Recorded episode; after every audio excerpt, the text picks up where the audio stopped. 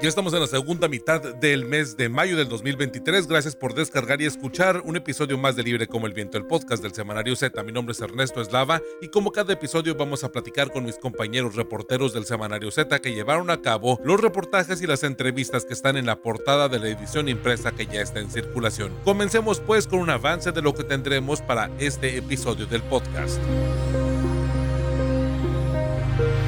Mantente informado en el Semanario Z y súmate a nuestras redes sociales. En Facebook nos encuentras como Semanario Z, en Twitter como arroba Z Tijuana, en Instagram como arroba Z Tijuana y en TikTok como Semanario Z. Visita también ztijuana.com. En la edición 2563 del 12 al 18 de mayo del 2023 tenemos Río Tijuana contaminado con heces y metales. Es un trabajo de mi compañera Julieta Aragón en donde nos hablará de un estudio de la SILA de México y de los Estados Unidos que identificó altos niveles de bacterias por materia fecal en el río Tijuana, lo que afecta directamente a la salud de los baja californianos. También alcanza pasado al Güero Palma, se queda en prisión. Luis Carlos Sáenz nos platica un poco acerca de los multihomicidios, entre otros delitos que supuestamente ya habían sido sentenciados, pero que ahora mantienen en la cárcel al Güero Palma, luego de que se presumió que el líder criminal saldría de la cárcel durante esta última semana. Asesinatos ligados a ministerial. Mi compañera Rosario Mozo nos hablará un poco acerca de los cuatro hombres que cazaron y asesinaron a Cristian López y a Ángel Valles al salir del pub Coffee Bar en la colonia Gabilondo en la ciudad de Tijuana. David Martínez, baleado en el 2021 hijo de un excomandante de la Fiscalía General del Estado, llegó a la escena del crimen porque atacaron a sus amigos, dijo. También la chapiza secuestra a migrantes de investigaciones Z. Aquí platicaremos sobre la complicada situación para los temas de migrantes en Baja California, mientras que ya cambiaron las políticas públicas en los Estados Unidos con la entrada en vigor del título 8, los migrantes enfrentan los riesgos de ser secuestrados por el crimen organizado en la región. De esto vamos a platicar también con mi compañero Eduardo Villalugo. Estás escuchando Libre como el Viento, el podcast del Semanario Z.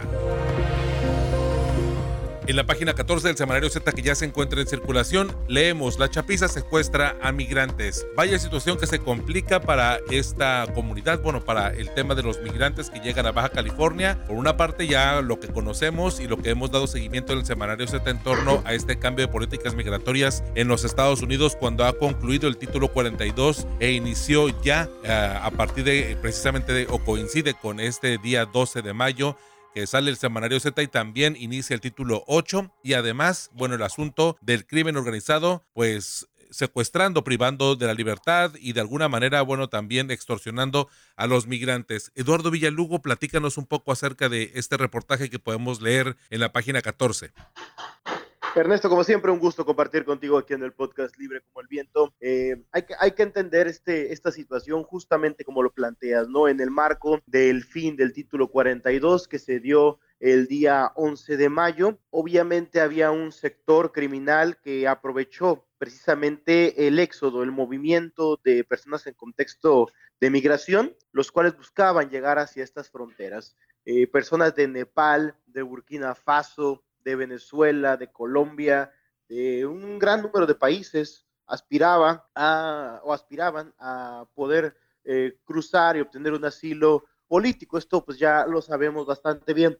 Sin embargo, en este contexto, en esta situación, hubo grupos delictivos, concretamente el que pudimos identificar, el de los Chapitos, el cual eh, se benefició en el traslado de migrantes, pero no solo el traslado, sino también el secuestro de eh, grupos delictivos. Eh, tuvimos la oportunidad, se tuvo la oportunidad en el Semanario Z de entrevistar a algunas de las personas que fueron eh, privadas de la libertad, secuestradas en, en San Luis Río Colorado. Recordarás que la semana pasada se dio un hallazgo de 133 migrantes que se encontraban en un solo domicilio, en hacinamiento evidentemente, y pues la Fiscalía General de Sonora logró descubrir esta casa de seguridad y eh, reventarla. ¿Qué es lo que se pudo obtener de ahí? Pues los testimonios de cómo estaba operando el grupo delictivo eh, de los Chapitos. Muchos de estos migrantes no, no fueron convencidos o llevados con mentiras. Contrario, unos de ellos circulaban eh, a bordo de camiones de, de, transporte, autotransporte, circulaban hacia, o habían, eran pasajeros simplemente, y viajaban hacia el norte del país. Justamente en uno de los puntos que identificamos entre Sonoita y San Luis Río Colorado, eh, vehículos le cerraron el paso a este camión y haciéndose pasar por policías y por personal de migración, eh, lo hicieron descender a todas las personas que venían de o que no fueran mexicanas. Ahí fue cuando se concretó el secuestro. Estas personas que se identificaron abiertamente como grupo, como integrantes de, del grupo criminal de los Chapos, de los Chapitos, eh, trasladaron personas a la casa de seguridad donde permanecieron algunos hasta por 21 días en lo que las familias les otorgaban a los a los secuestradores 2.500 dólares para poder eh, liberarlos. O sea, esto fue realmente el mecanismo, la forma en la que estaban operando y pues bueno, esto benefició al grupo, a los grupos delictivos evidentemente, porque solo por darte un dato, en el albergue del hogar del migrante en San Luis Río Colorado estaban preparando 15 mil desayunos al año para este último episodio del título 42 estaban haciendo más de 32 mil desayunos, solo para que podamos identificar qué tanto creció el éxodo de migrantes hacia la frontera eh, con los Estados Unidos. Sí, es una de las métricas que ya es muy palpable y muy tajante, ¿no? Porque aquí, por ejemplo, al menos en Tijuana, cuando vimos este éxodo desde hace ya, pues, vamos a acentuado hace prácticamente un mes. Este, los albergues migrantes hablaban acerca de que en total la capacidad, por ejemplo, nada más de Tijuana para atender desde la iniciativa privada, desde estos albergues de la asociación civil, este, más o menos eran cerca de 3.000, 3.500 espacios más o menos entre todos, ¿no? Entre todos los espacios y, pues prácticamente, bueno, pues pensar en que se había duplicado es un tema a lo mejor que puede uno pensarse eh, pues hasta de manera como muy, muy este, a grosso modo, a lo mejor incluso algunos hasta podrían pensar que es algo exagerado, pero ya cuando hablamos de algo muy puntual como lo que haces mención, en verdad que nos permite medir, dimensionar cómo es la atención del migrante, que bueno, dicho sea de paso, digo, para aprovechar el tema, eh, lo hacen, las organizaciones civiles lo hacen con sus propios recursos y prácticamente de calidad. El asunto del gobierno, tanto del Estado, el municipal o los municipales y, el gobierno federal, pues destinan muy poco y realmente las estrategias son prácticamente asistencialistas, pero con, eh, con montos bastante limitados, ¿no? Bastante bajos. Incluso yo hablé con alguna eh, líder o activista favor de los migrantes en albergues aquí en Mexicali en algún momento y me comentaba que este ha sido eh, el peor gobierno eh, y me refiero a, toda la cuarta transformación, no nada más no al gobierno de Marina del Pilar Ávila Olmeda, me refiero al del presidente Andrés Manuel López Obrador, al de Jaime Bonilla Valdés, al de Marina del Pilar en conjunto en la atención y en el apoyo hacia los sectores de migrantes. Entonces, ellos son los que lo palpan, ellos son los que lo viven y ellos son los que hacen este reclamo, ¿no? Porque no reciben apoyo, pero no solo no reciben apoyo, sino que incluso sufren para pagar los servicios de atender los servicios que ellos gastan para atender un problema que tendría que estar atendiendo el Estado. y ahí es donde, donde uno puede comprender de repente la visión tan sesgada o incluso indolente por parte de los, sobre todo los dos niveles de gobierno superiores, ¿no? El federal y el estatal. Sí, que eh, de ellos depende, por ejemplo, el tema de la electricidad, ¿no? Con el caso de la Comisión Federal de Electricidad, también el asunto del agua, con las comisiones del agua en, Baja California, en fin, ese tipo de detalles que, bueno, podrían ser de alguna forma, pues ya obviados, por así llamarlo, a los albergues migrantes que atienden este problema. Pero regresando al punto de los secuestros, ahí las autoridades ¿Qué perspectiva tienen? Eh, digo, evidentemente también hace algunas semanas conocimos de casos en donde la Fiscalía General de la República, bueno, hacía como mención referente a un tema de secuestro de migrantes en la zona de, limítrofe entre Tijuana y Tecate, pero ah, pues el, problema existe y, es innegable. Pero ¿qué es lo que comentan? ¿Qué es lo que dicen? ¿Qué panorama tienen al respecto? La verdad es que no tienen un panorama muy, muy tangible. Eh, se han estado dando episodios, ya habían identificado que se estaban dando secuestros, tan es así que días atrás en, San Luis Río Colorado habían eh, realizado eh, dos operativos más para salvar a 10 colombianos y otro más para encontrar a 60 personas. Entonces, en los mismos contextos de migración, se sabe también que la zona de los algodones era muy utilizada por los grupos delictivos, eh, se emprendieron operativos en esa zona y se disipó eh, por, un, por un tiempo esto, ¿no? Pero al final no puedes mantener una operatividad todo, en todo momento en esta zona, tienes que distribuir dependiendo de la incidencia delictiva y obviamente volvían de repente a aprovechar esta zona para circular. Aquí el problema, si bien obviamente es una situación eh, diplomática, eh, aquí el problema, o problema principal son los secuestros. El éxodo de migrantes es una situación de falta de política pública, es una falta de, de, atención en muchos eh, niveles. Sin embargo, el tema del secuestro es lo que está eh, aprovechando los grupos delictivos y aparte está afectando a la ciudadanía y a, los, a las personas que se encuentran en contexto de movilidad en su seguridad. Pues vaya el tema, Eduardo, porque me parece que lo vamos a seguir viendo. Este cambio de políticas públicas, como hacemos mención al principio, va a seguramente a generar diferentes pues condiciones de movilidad y también, bueno, esto aprovechado con que los migrantes, por así decirlo, no quiero romantizarlo, pero por así decirlo, ellos se mueven desde el punto de vista de la esperanza y al momento de moverse desde ahí, pues son víctimas de desinformación, incluso pues de desinformación eh, con dolo, que son los engaños precisamente de esos traficantes de personas que en algunas ocasiones pues podrían cumplir su palabra, pero pues como lo hemos visto recientemente, en otras pues simplemente es para traerlos, alejarlos y seguir extorsionándolos. Eh, tus redes sociales para mantenernos en comunicación, para poder mantener el diálogo de este trabajo periodístico. Claro que sí, Ernesto. En la página de Facebook es Villalugo Informa, en la página de Twitter es Eduardo Villaceta y en TikTok es Villalugo. Perfecto, Eduardo Villalugo, pues leemos este reportaje eh, doloroso y además coyuntural porque sabemos que el tema del cambio de políticas públicas de Estados Unidos en el tema migratorio pues dará mucho de qué hablar y este aspecto hay que seguirlo abordando el asunto de la delincuencia organizada que asusa o que acecha a eh, los migrantes o a las personas en contexto de movilidad. Muchísimas gracias Eduardo. Hasta luego Ernesto, un abrazo a ti y a todo el auditorio. Ya tienes tu Z, recuerda que cada viernes puedes encontrar la edición impresa de nuestro semanario con los voceadores. Z, libre como el viento.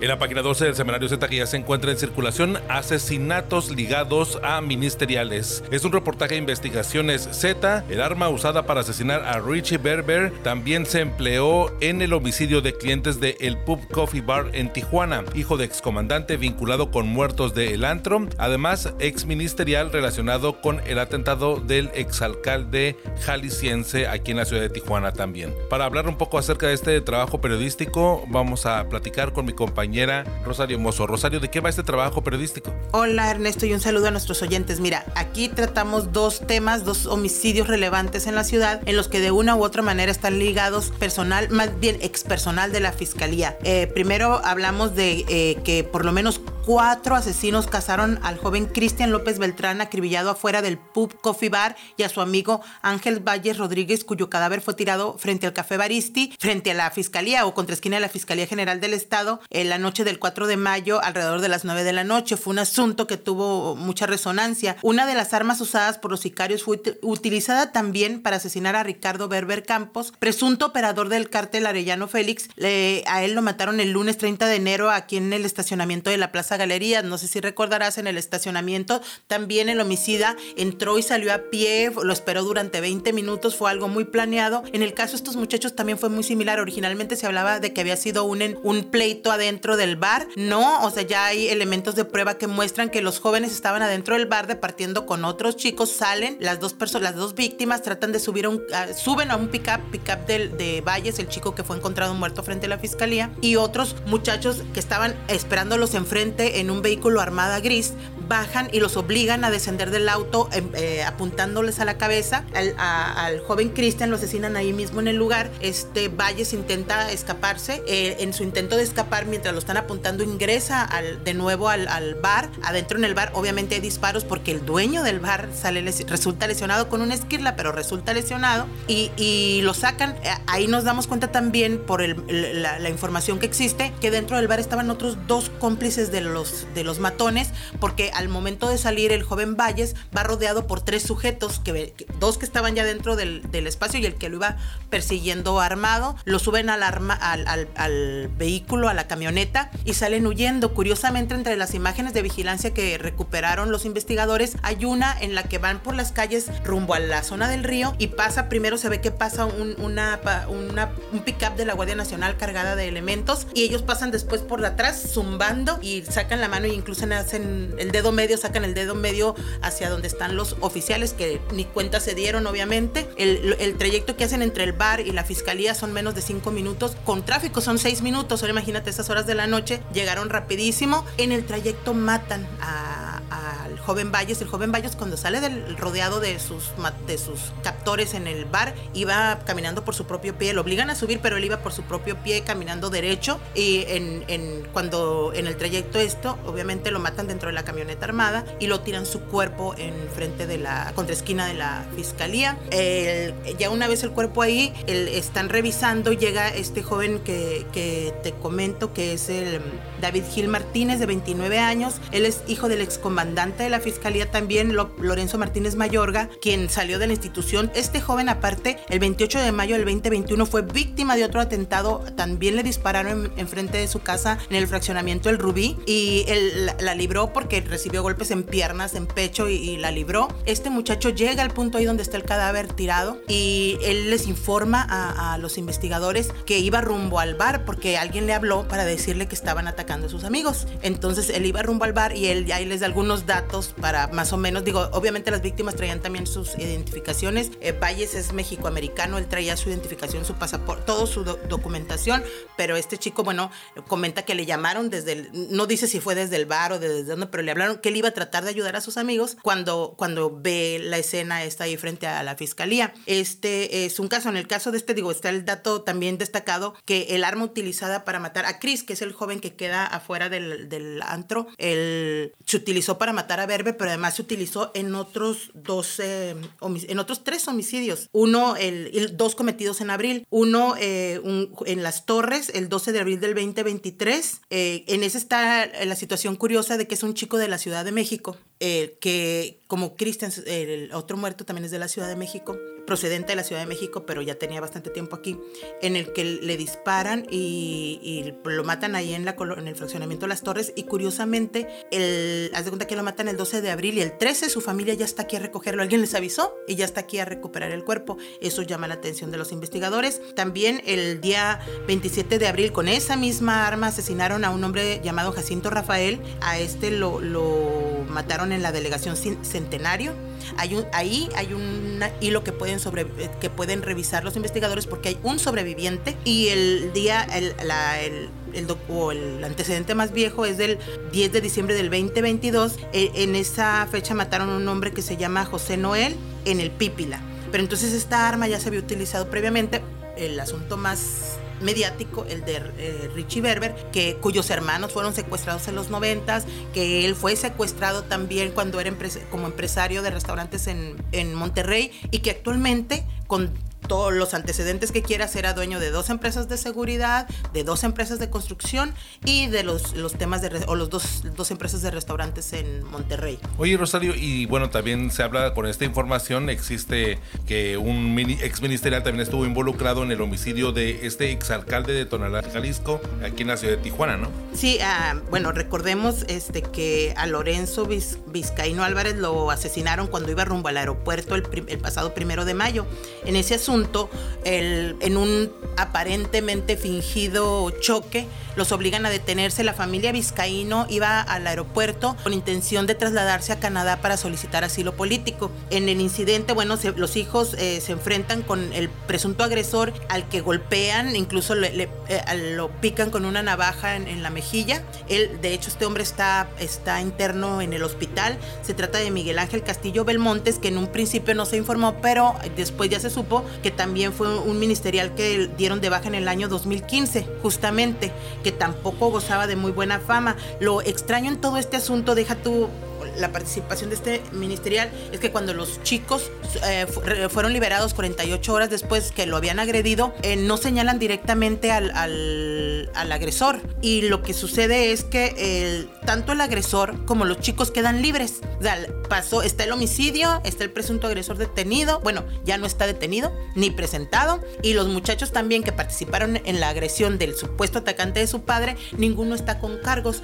En la fiscalía nos informaron, informaron a Z, que este, este asunto se puede llevar, está en investigación, en proceso de investigación, porque no hay declaraciones que señalen directamente a nadie. E, ese es el argumento. Y que posteriormente se les puede citar ah, para declarar, ya sea como implicados o para presentarlos, pero por, con, con un documento, ¿no? Igual se pueden ir. En el, aquí parte del, del tema que, que, resalta es como esta familia vizcaíno que también fue atacada, eh, algunos datos que pudimos obtener posteriormente es que, que no es el primero, o sea, el, homicidio de, del exalcalde no es el primero, el hermano del exalcalde fue asesinado en Jalisco, el hijo mayor del exalcalde fue baleado en Jalisco, el, el, el ataque previo que había sufrido en abril aquí en, en, en el Sausal, el, el, exalcalde, que curiosamente ellos compraron una propiedad en 2000, en dos, eh, hace tres años, ahí en el Sausal es un fraccionamiento cerrado, con pluma, que tiene que haber un vigilante, el ataque fue videograbado y no pasó nada porque, eh, bueno, sí hubo un cateo, pero no hubo nada de información adicional porque el, ellos ya no siguieron la acusación. Entonces estas personas, eh, esta familia ha sido atacada, ellos dijeron que fue, es un problema de, de terreno, pero además que es un problema en el que participó el cártel Jalisco porque los vehículos usados cuando los atacaron, con excepción del que se usó en el Sausal, traían las, letreras, las leyendas del, C, del cártel Jalisco Nueva Generación. Entonces, eh, este asunto ya está como muy revuelto. Está esta persona que es un exministerial, que, que presuntamente lo habían detenido como el autor material del ataque, pero sale la familia y ya no hay un señalamiento directo y entonces todo esto aquí está atorado y congelado eh, bueno, esta y otra información también tratamos el tema de los policías eh, baleados, que fue un ataque directo y que haya, incluso hubo mantas en las que se les acusa de estar eh, recibiendo o actuando de manera corrupta, aunque por parte de la policía municipal hablan también de, que fue resultado de trabajos y detenciones recientes de, personas relevantes o de criminales relevantes.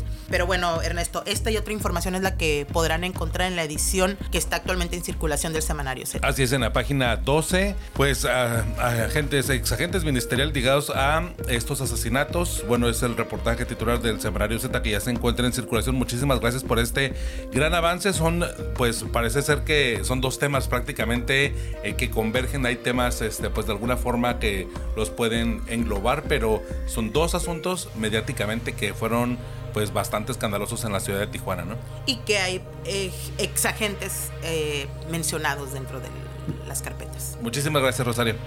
Nos escuchamos la próxima semana. Cada viernes por la tarde puedes descargar un episodio nuevo de Libre como el Viento, el podcast del Semanario Z. Encuéntranos en Spotify, Google Podcast o en iTunes. Suscríbete y no te pierdas Libre como el Viento, el podcast del Semanario Z. En la página 22 del semanario Z que ya se encuentra en circulación podemos leer Alcanza pasado al Güero Palma, se queda en prisión. Es uno de los trabajos titulares del semanario Z que ya se encuentra en circulación. Y para este tema, para este caso, vamos a platicar con mi compañero Luis Carlos Sainz. Luis Carlos, bueno, primero se informaba que este narcotraficante Héctor Palma Salazar salía de prisión, pero después siempre no. Y esto pasó prácticamente en estos últimos días. ¿Qué fue lo que ocurrió? ¿Qué tal Ernesto? Un gusto de saludar a todas, a todos los que escuchan este podcast. Pues resulta que por segunda ocasión, porque ya había ocurrido hace dos años, este legendario interno del penal del altiplano Jesús Héctor Palma Salazar, mejor conocido como el Güero Palma, tuvo que desempacar su maleta y quedarse otra vez dentro del penal de máxima seguridad. ¿Qué fue lo que pasó?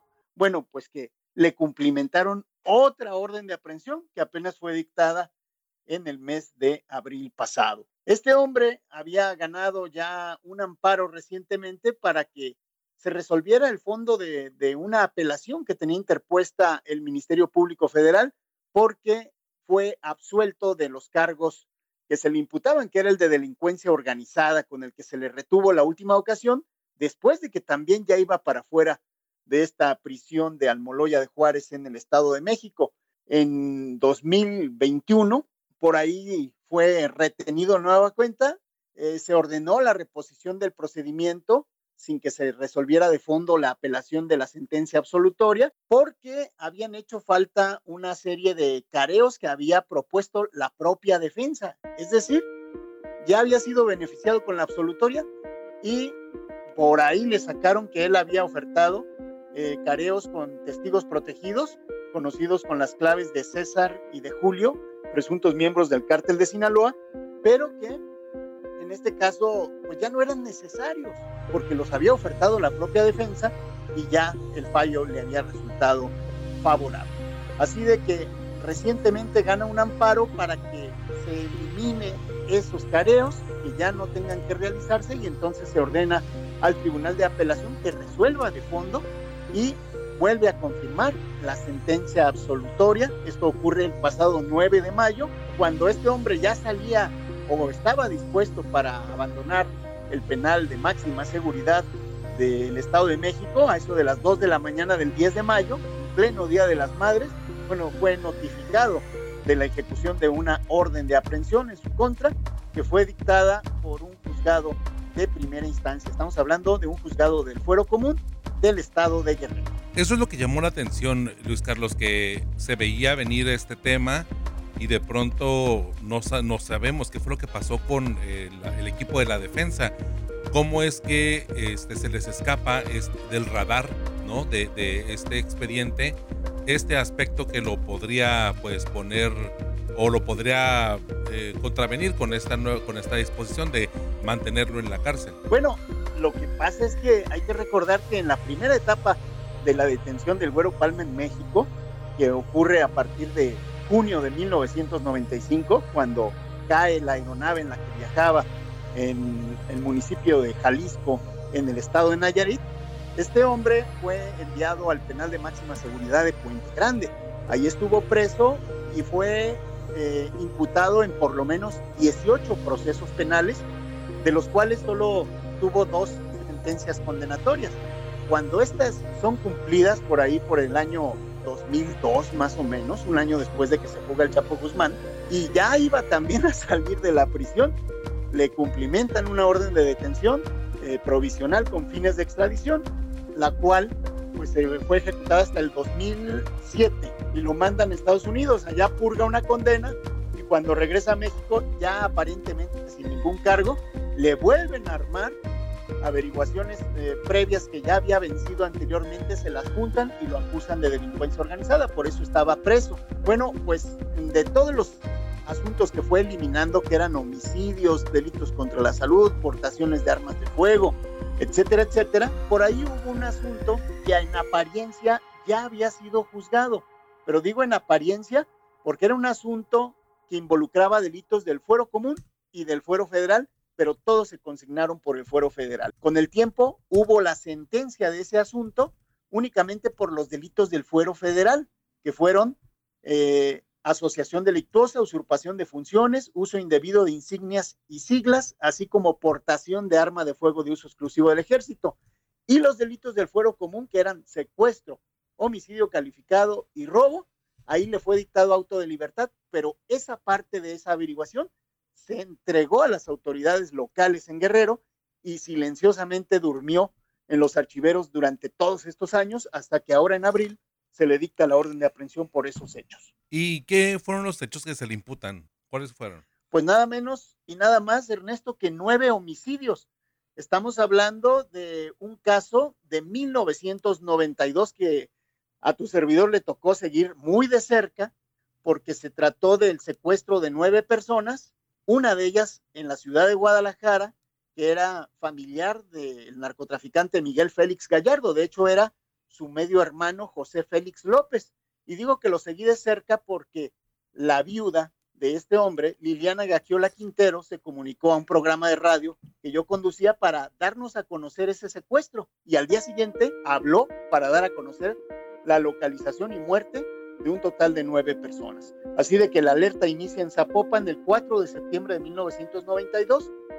Liliana Gagiola Quintero informó del secuestro de José Félix López, y después se conocería de que en la casa de la mamá de Félix Gallardo, en la Ciudad de México, en Jardines del Pedregal, pues llegó un comando armado, todos vestidos los 15 sujetos aproximadamente como elementos de la Policía Judicial Federal, privaron de la libertad a otros familiares de Félix Gallardo, a los abogados y al jardinero de la familia. Se los llevaron a bordo de un tráiler con rumbo hacia el estado de Guerrero y el 5 de septiembre de ese 92 fueron localizados los cadáveres de las nueve personas, todos con impactos de bala, dos de ellos con el tiro de gracia, y bueno, pues entre los fallecidos había muchas personas de apellido Félix y los abogados Federico Olivas Vera, que era montano y Teodoro Ramírez. Las investigaciones llevaron a la entonces PGR a señalar como autores intelectuales de este multihomicidio a Joaquín El Chapo Guzmán y a Jesús Héctor Palma Salazar, el Güero Palma, quienes integraban una banda de narcotraficantes que a la postre pues habríamos de conocer como el cártel de Sinaloa. Desde entonces pues eh, estaba este asunto de los nueve asesinatos impunes en Iguala Guerrero de las personas que fueron secuestradas en Guadalajara Ciudad de México. Y es el caso que le están imputando al Güero Palma. Pues vaya, el título creo que sí advierte o, pues sí da, da a conocer, da luce en esto que ya comentas, ¿no? El pasado al final de cuentas lo alcanzó, pero ¿qué hay de su futuro? ¿Qué es lo que le depara el destino a el Güero Palma? ¿Qué es lo que se ve en cuanto ya al terreno judicial, ¿no? Estar en la cárcel, cuánto tiempo, qué es lo que podría pasar con él, qué es lo que, eh, pues ahora sí que como el destino le va a cobrar estos eh, delitos que ya nos relataste del pasado. Pues por lo pronto se está a la espera de la resolución del término constitucional, si se le dicta auto de formal prisión o falta de elementos para procesar, porque hay que recordar que es un asunto del viejo sistema de justicia penal. El Güero Palma ya tiene 63 años de edad, tiene diversas enfermedades. Recientemente, el 9 de febrero, fue trasladado al hospital Adolfo López Mateos allá en la ciudad de Toluca, una cita programada para una revisión médica, pero mm, sin duda alguna su eh, organismo ha, ido, eh, ha sido deteriorado ya con 28 años de encierro en cárceles de máxima seguridad en México y en los Estados Unidos. Y bueno, pues vamos a ver qué resulta precisamente de si se queda o no en prisión a enfrentar un proceso que podría durar años en caso de que se busque a testigos, se busque a personas que tengan que declarar y que probablemente pudiesen estar muertos, incluso peritos, todo eso que se tiene que refutar por parte de la defensa, Ernesto. Sí, claro, eh, se espera, y además, digo, se espera que de por los juicios en México, los juicios se toman su tiempo y hay procesos que hay que cumplir, tiempos de espera, para que puedan las autoridades juntar las pruebas, la defensa y tal, pero ya pensar en el antiguo sistema de justicia, en verdad que eh, donde la oralidad no estaba presente, donde todo era por escrito, en verdad que siento que esto pues va para largo, tiene como ya un, un más, un más largo aliento de lo que ya de por sí se ven en los juicios orales, ¿no? Efectivamente, imagínate los, los peritajes, y como decíamos, localizar a los peritos que firmaron esos oficios, todo lo que se tenga que impugnar por parte de la defensa y además, eh, si acaso eh, se pidiesen los casquillos de esos hechos, eh, pensar que los tienen todavía, ¿no? Que por ahí están en algún lugar, porque sabemos que los juzgados, sobre todo los del viejo sistema, pues tenían gavetas y archiveros desvencijados y muchas cosas se perdían, entonces pues habrá que ver si esa evidencia todavía existe, ¿no? Que, sea como en los Estados Unidos, que evidencias muy viejas todavía las tienen guardadas en caja. Pues sí, ya veremos el, caso, la verdad, bastante interesante y creo que hasta rico en el tema ah, pues de, histórico y también de, de derecho, porque me parece que ahí va a poner a prueba este caso pues diferentes aspectos de la justicia mexicana que habría que ver, por ejemplo, el caso por, eh, ya muy concreto que, del que hablas, el asunto de eh, los archivos históricos, ¿no? Y de cómo se preservan las pruebas y hasta dónde es sano tenerlas, ¿no? Eh, aquí en este caso, bueno, el destino ha, alcanzado al Güero Palma y me parece que ahí es fundamental ver los tipos de argumentos que pudieran presentar las autoridades para poder solventar el juicio que bueno, lo mantiene a, este líder del narcotráfico en la cárcel. Muchísimas gracias Luis Carlos por, su, por tu participación y por tu avance de este reportaje que vaya, cobró mucha importancia durante la semana y que ya así relatado me parece que se presta para un análisis después de la lectura del de, artículo en el semanario Z. Eh, ¿Tus redes sociales para mantenernos en comunicación? Estoy en Twitter como arroba San ahí pueden eh, platicar acerca de este caso y en el reportaje leer un poquito más también acerca de pues la acusación que hace el Güero Palma de que lo extorsionaron con 6 millones de dólares en caso de que quisiera salir hace un par de años del penal del Alquiler. Pues muchísimas gracias. Alcanza el pasado al Güero Palma. Se queda en prisión. Es uno de los artículos titulares del semanario Z que ya se encuentra en circulación. Muchísimas gracias, Luis Carlos. Nos mantenemos en comunicación. Un fuerte abrazo para todas y para todos. Gracias. Estás escuchando Libre como el Viento, el podcast del Semanario Z.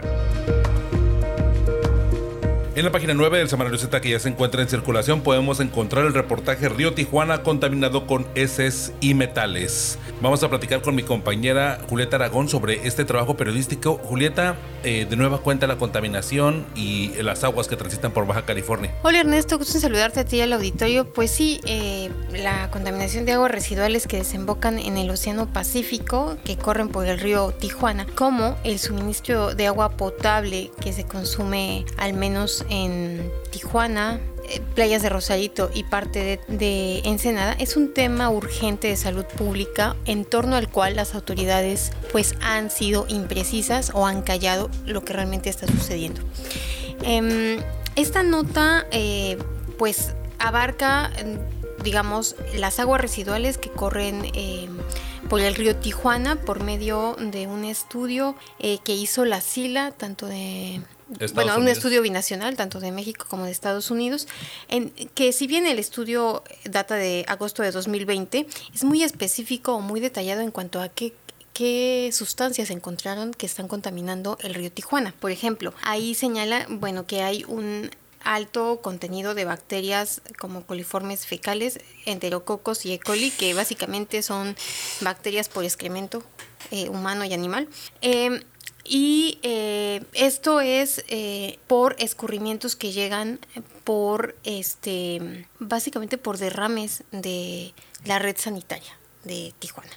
También señala altos valores de nitrógeno amoniacal, demanda bioquímica de oxígeno, demanda química de oxígeno, grasas y aceites, fósforos, nitratos, eh, sustancias que eh, pues excedían la normatividad de México y de Estados Unidos. Algo también eh, pues que resalta el análisis es que hay niveles o se encontraron niveles preocupantes de metales como cobre, níquel y zinc, tanto en el río Tijuana como en los cañones y drenes. Señala también que se, bueno, estos metales se usan frecuentemente en industrias metalúrgicas de platinado.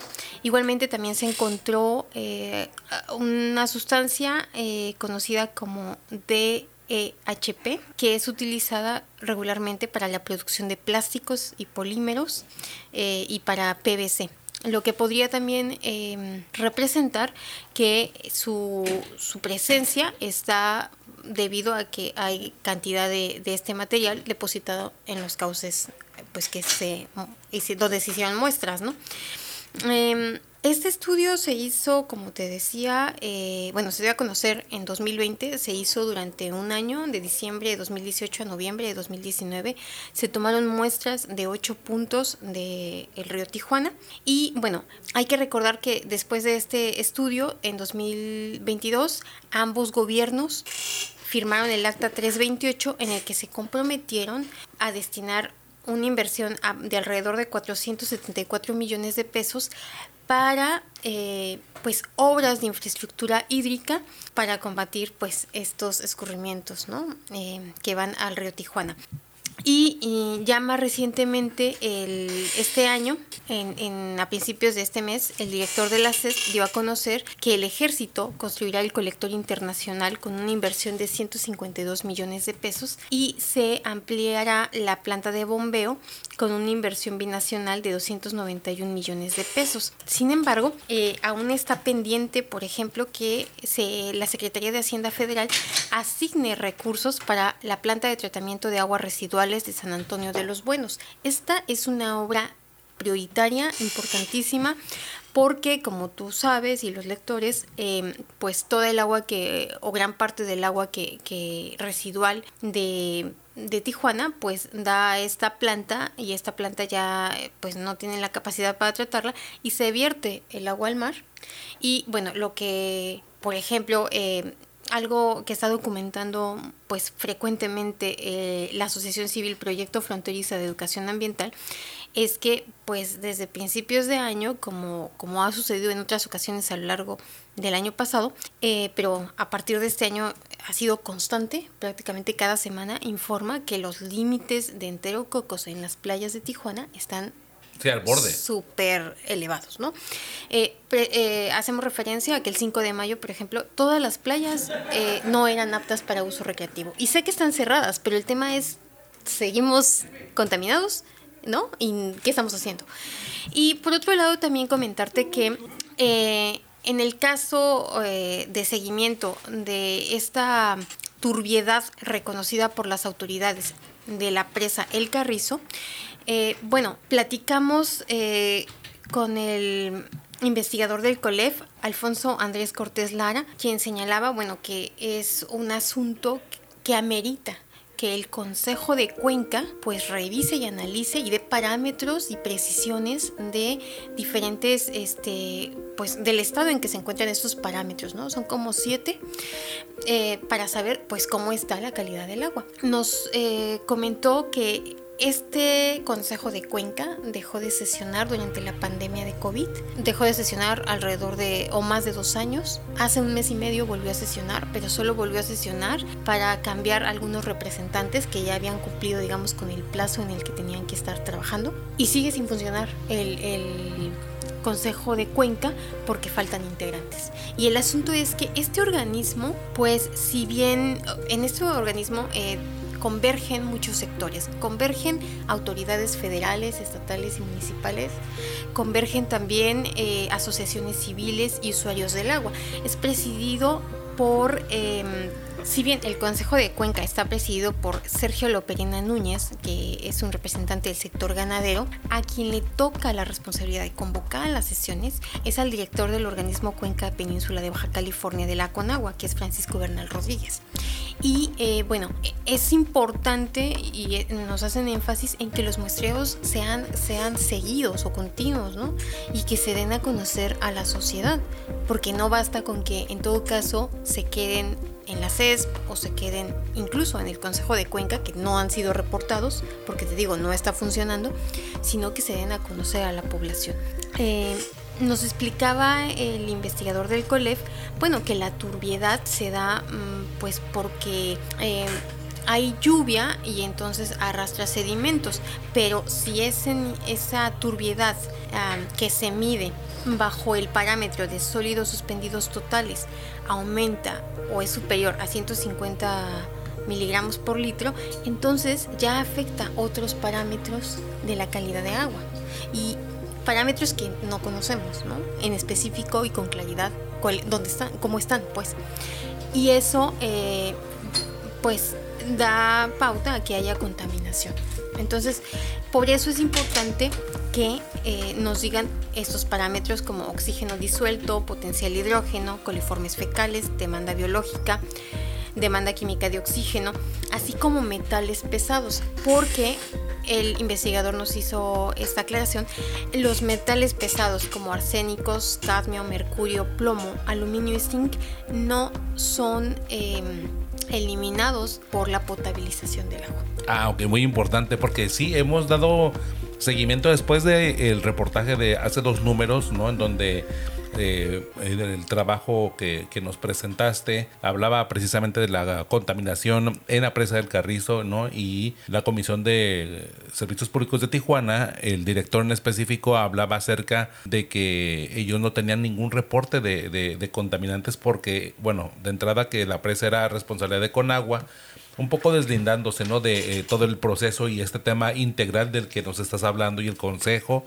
Eh, hablaba de que, bueno, ya su parte era la potabilización y que en la potabilización eh, este tipo de contaminantes o indicadores de alguna forma sí siento que minimiza el riesgo, que de alguna forma no, lo, lo, desprecia un poco, pero ya el momento en el que hablas acerca precisamente de estos indicadores importantes, bueno, sería muy importante ahora escucharlo de nueva cuenta. Y para mí lo lamentable, que esto es muy a título personal, es que de pronto las comisiones del agua, al menos en México, se han convertido, bueno, en Baja California, ha tenido como este corte mucho más político que técnico y, creo que es parte de los síntomas de lo que estamos viendo, el asunto de que no hay personas preocupadas o personas apasionadas por el tema del agua y que en verdad sean con carrera y técnico y probado y que de alguna forma la trayectoria les permita darle seguimiento a estos temas. Que no estoy diciendo que es algo nuevo, es algo que ya tiene mucho tiempo pasando en Baja California, que las comisiones han sido paso por políticos más que por profesionales o por técnicos probados. Pues. Digo, es mi interpretación, ¿no? Sí, yo. El reportaje no va por ahí, pero. Yo, quisiera, ajá, y creo que el reportaje eh, abunda en esta necesidad de la sociedad. Digo, sí está bien que, el funcionario, pues, nos diga, ¿no? Este, o como dices tú, que, que trate de minimizarlo. Pero la realidad es que el tema de la calidad del agua se mide, es técnico. Entonces, no basta con que me digan que sí, que está bien o que está aceptable la calidad del agua.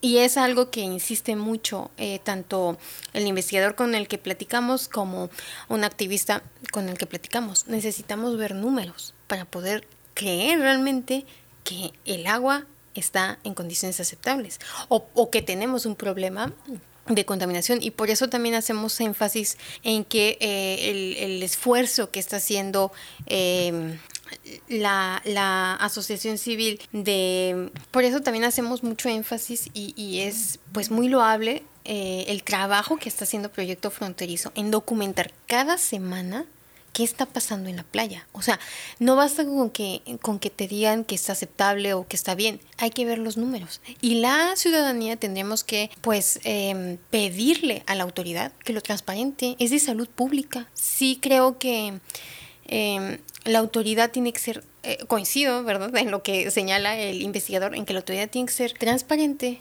precisa, clara, en señalar cómo está la calidad del agua. No en dichos, en, en muestreos y en resultados que se, que se vean a la sociedad, que estén abiertos que sean... Este, coincido en que el, con, lo que señala el investigador del COLEF en la necesidad de que la sociedad cuente con los estudios, así que te digan los parámetros en, en de la calidad del agua y que sean eh, pues frecuentemente hechos los muestreos y que estén a la, a la luz pública, ¿no? Sí, claro, en verdad, yo siento igual, ¿no? Lo que mencionábamos, el tema de la ciencia, es ciencia. Y comentas tú, ¿no? sabes tan, tan, tan transparente debería estar como el agua y medible y científicamente comprobado, porque si bien es cierto, lo que nos han comentado han sido pues declaraciones políticas de que sí está bien el agua y está como eh, razonablemente está aceptable y tal, pero bueno, necesitamos saber incluso hasta para temas de, incluso de, proyecciones de enfermedades de salud, ¿no? Saber exactamente o, qué parámetros nos pudieran estar enfermando los baja californianos. Supongo que esto tiene una relación directa con, con este tipo de, de situaciones que a lo mejor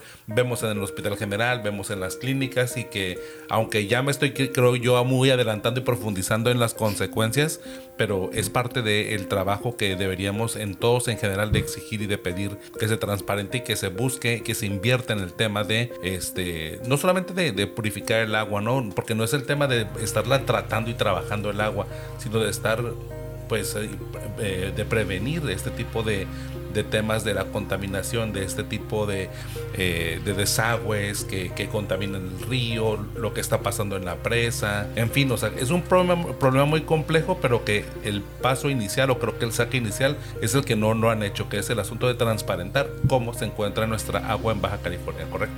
Sí, hay que, y que no sea de una vez, ¿no? Sí, o que, sea, que, sea, una constante, ajá, constante y, que se quede. O sea, que todos los baja californianos y en sí, porque hay que decir que la Conagua hace algunos muestreos. Actualmente hace, bueno, hace como tres semanas que fue hackeada y no se pueden revisar. Pero eh, lo que nos decía el investigador del COLEF es que aún, eh, digamos, en el hackeo en el que está la Conagua y que no se pueden consultar los parámetros, pues no se hacen con tanta regularidad, ¿no? Tiene, o sea, no están em, actualizados. Entonces, por eso creo que es muy importante que como sociedad exijamos que tanto a nivel nacional como en lo local tengamos parámetros de la calidad del agua que sean públicos. Julieta, muchísimas gracias por este gran avance y una continuidad al tema que ya eh, hace dos números nos presentaste, el tema de la contaminación en el en la presa del Carrizo entre la zona de Tijuana y Tecate. Y en esta ocasión bueno pues ya era el río Tijuana que a final de cuentas bueno sigue siendo un tema de contaminación medio ambiente y un asunto que tiene que ser de todos o es de todos a final de cuentas todos consumimos de una u otra manera el agua en diferentes versiones y en diferentes con diferentes vías. Tus redes sociales para mantenernos en comunicación Julieta mi correo electrónico es julie.ara.dom.gmail.com y mi Twitter es arroba la de Alavi. Perfecto, Julieta, muchísimas gracias. Te leemos en la página 9, Río Tijuana, contaminado con heces y metales. Vaya tema. Muchísimas gracias, Julieta. Muchas gracias por habernos acompañado en este viernes, en este episodio más referente a la edición impresa del Semanario Z. Gracias también a mis compañeros Julieta Aragón, Luis Carlos Sáenz y Eduardo Villalugo por su participación en este episodio. Gracias a Rosario Mozo, editora general de información, a Adela Navarro Bello y a René Blanco, codirectores del Semanario Z y el valioso apoyo de todo el equipo de periodistas y del personal administrativo del semanario. Mi nombre es Ernesto Eslava, me encuentras como arroba Ernesto Eslava en todas las redes sociales. Los espero el próximo viernes en Libre como el Viento, el podcast del Semanario Z.